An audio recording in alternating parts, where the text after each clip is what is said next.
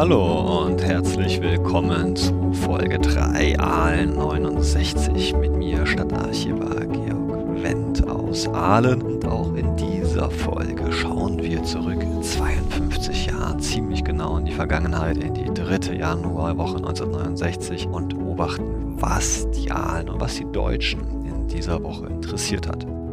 Ein großes Thema, dachten zumindest die Zeitungsmacher der Schwäbischen Post, würde sicherlich die Amtseinführung von Richard Nixon als US-Präsident am 20. Januar 69 sein. Allerdings schaffte es Nixon am 21. Januar 69 nur ganz klein links unten auf die Titelseite mit einem Artikel, der Nixon nennt drei große Ziele heißt. Die Ziele, die sich Nixon selbst gesetzt hat, war Friede, Abrüstung und Beseitigung der Armut. Heute haben wir ja eher ein ja, gestörtes Erinnerungsverhältnis zu Richard Nixon, was vor allem mit seinem etwas unrühmlichen Abgang zu tun hat. Aber schauen wir uns doch mal ganz, ganz fair an, ob er diese drei Ziele geschafft hat. Also Frieden in Vietnam. Wie man es nimmt, 1975 ging der Krieg mit einer Niederlage der USA endlich zu Ende. Bis dahin aber verlängerte Nixon diesen Krieg unter anderem damit, dass er auch das neutrale Kambodscha und Laos mit einbezog und attackierte. Also er nicht. Abrüstung,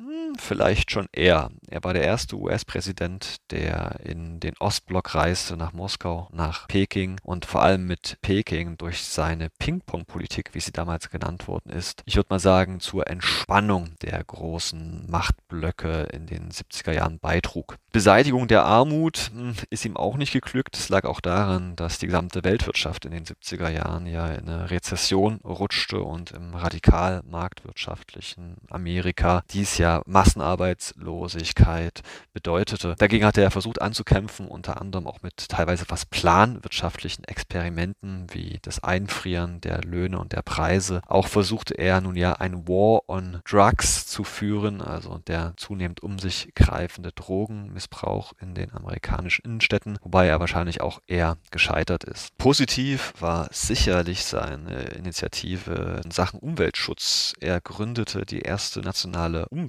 Umweltbehörde, die EPA, bemühte sich auch international gegen den Treibhauseffekt und den sauren Regen anzugehen.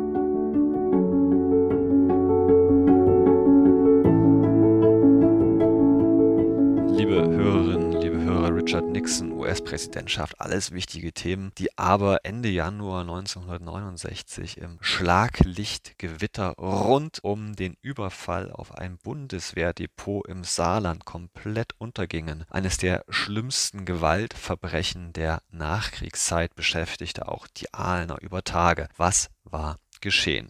In den frühen Morgenstunden des 20. Januar 1969 drangen zwei Männer im saarländischen Lebach in den Bundeswehrstandort ein, der dort Munition und Waffen gelagert hatte. Sie ermordeten im Schlaf vier der fünf Wachoffiziere, stahlen Gewehrmunition, Pistolenmunition und auch einige Schnellfeuergewehre und flohen.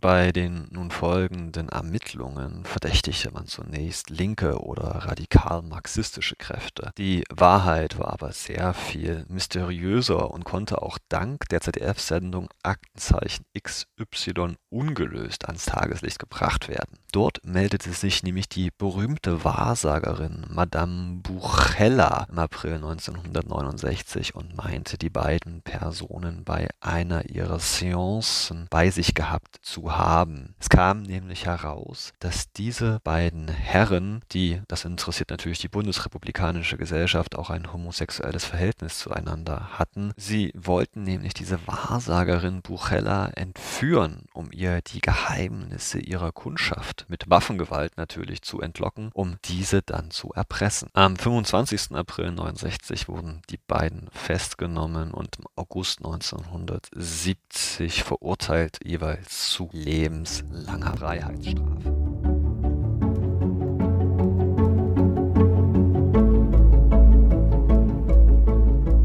Liebe Hörerinnen, liebe Hörer, was für eine Geschichte und wie passend, dass das Medium dieser Zeit, das Fernsehen, zur Auflösung beitrug. Und apropos Fernsehen, in dieser Woche im Januar 1969 konnten auch die Aalener erstmals ein ganz neues Fernsehformat bewundern, was wie kein zweites das Musikfernsehen der 1970er Jahre prägen sollte. Klar, ich spreche von dem Dieter, dem Thomas, dem Heck mit seiner ersten ZDF-Hit-Parade 1969, die am 18. Januar im Vorabendprogramm im ZDF lief. Und das hörte sich ungefähr so an. Hören wir mal rein.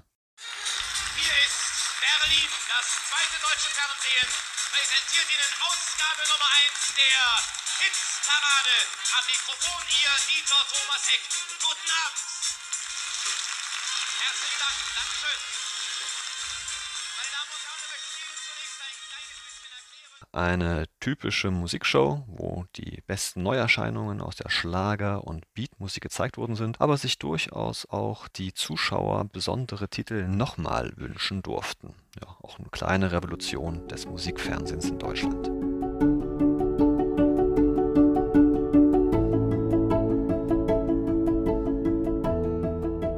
Tja, und was interessierte die Aalener sonst so? Naja, Oberbürgermeister Schübel versuchte sich so ein bisschen in Demokratie, denn er lud zur Bürgerversammlung, zu einer lebhaften Diskussion ein. Am 17. Januar und am 18. Januar 69 schrieb die Schwäbische Post, Ahlens Bürger waren nicht nur zum Zuhören gekommen, na sowas. Oberbürgermeister Dr. Schübel hatte recht, wenn er die Besucher der Bürgerversammlung am gestrigen Abend in der Stadthalle als aktive Bürger und Bürgerinnen bezeichnete. Die paar hundert, die trotz zweier Fernsehkrimis in die Stadthalle gekommen waren, erwiesen sich nämlich nicht nur als interessierte Zuhörer, sondern auch als sachliche Diskussionspartner. Nicht so ohne weiteres gaben sie sich mit den Antworten Dr. Schübels und seiner Mitarbeiter zufrieden. Naja, und über die besondere Vergangenheit von Schübel habe ich Ihnen ja schon letzte Woche berichtet und entsprechend können Sie sich vielleicht vorstellen, dass der Oberbürgermeister mit diesem Format nun ja vielleicht noch ein bisschen fremdelte. Jedenfalls bekam er ganz schön Gegenwind, beispielsweise von einem Herrn Harsch, der gern die Bevölkerung bei dem Bau der neuen Häuser im Zebert beteiligt gesehen hätte. War damals natürlich bei der Verwaltung noch nicht Standard.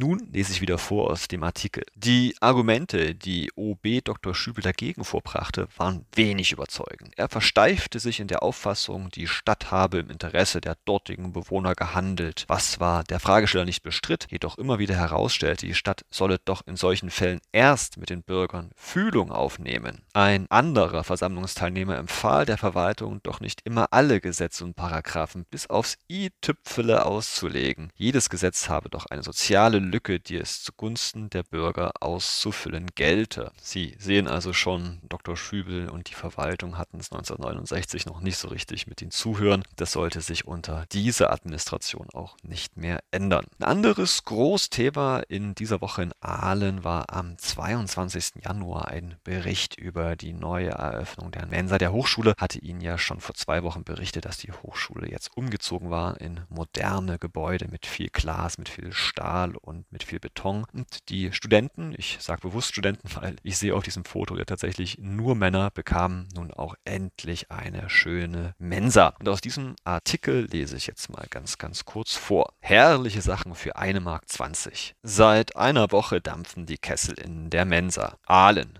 Genau seit dem 14. Januar dampfen die Kessel in der hochmodern eingerichteten Mensaküche der staatlichen Ingenieursschule in Aalen. Das Zepter bzw. den Kochlöffel schwingt der Mensaleiter Hermann Kopp, 36 Jahre, eingebürtiger Aalener und auf Massenverpflegung gut eingestellt. Das Kochen besorgt Hermann Kopp allein, für die übrigen Arbeiten stehen ihm noch drei Frauen zur Seite, die vor allen Dingen mit der Essensvorbereitung, der Essensausgabe und den Abwasch beschäftigt sind. Gegessen wird zurzeit in zwei Schichten. Um 12 wird das Essen für die Verwaltung und für die an der Ingenieursschule betätigten Arbeiter ausgegeben. Ab 12.45 Uhr bildet sich eine lange Schlange im Forum der Mensa. Jeder Student nimmt sich ein Tablett und bekommt dann das Essen. Das gebrauchte Geschirr wird nach der Mahlzeit an der Spülküche wieder abgegeben. Was gab's zu essen? Nun, der Küchenfahrplan sieht auch ganz erfreulich aus. Bisher gab es Gemüseeintopf mit Fleischeinlage, Schinkenspaghetti, Bauchlappen mit Sauerkraut und Kartoffeln, Gulasch mit Reis und grünen Salat, Sauerbraten mit Knödeln und Leipziger allerlei. Weiter stehen Hähnchen, Schnitzel, Koteletts, Rinderbraten, Schweinebraten und das schwäbische Nationalgericht Linsen, Spätzle und Seitenwürste auf dem Programm. Gut, Vegetarier hatten es da eher schwer, liebe Hörerinnen, liebe Hörer. Fleisch bzw. nackte Haut spielte auch auf der Seite für die Frau am 18. Januar 69 eine große Rolle. Denn hier fragte sich eine Autorin, kommt der Busenlook? Die neue Mode lässt viel Haut durchschimmern. Konkret ging es um Abendkleider, die im oberen Bereich mit tiefen V-Ausschnitten und transparenten Stoffen arbeiteten. Die Schwäbo war sich jedenfalls sicher, Zitat, dass im kommenden Frühjahr und Sommer eine ganze Menge Haut gezeigt werden würde.